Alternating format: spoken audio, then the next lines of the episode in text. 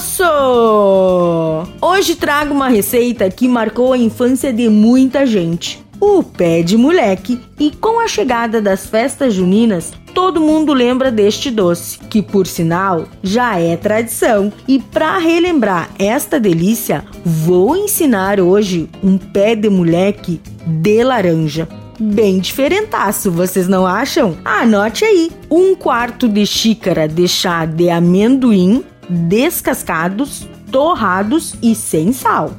Um quarto de xícara de chá de castanhas de caju torrada sem sal. Raspas de meia laranja.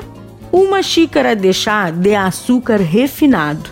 Meia colher de sopa de óleo para untar o modo de preparo: numa tigela misture o amendoim, a castanha de caju e as raspas de laranja. Sugiro que unte uma mesa ou uma bancada.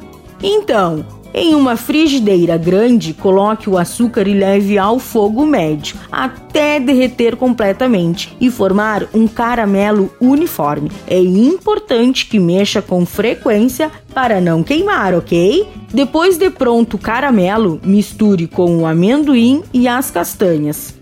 Despeje na superfície untada e por fim deixe esfriar até que endureça por completo. E retire com uma espátula quebre em pedaços com as mãos, modelando assim os seus pés de moleque.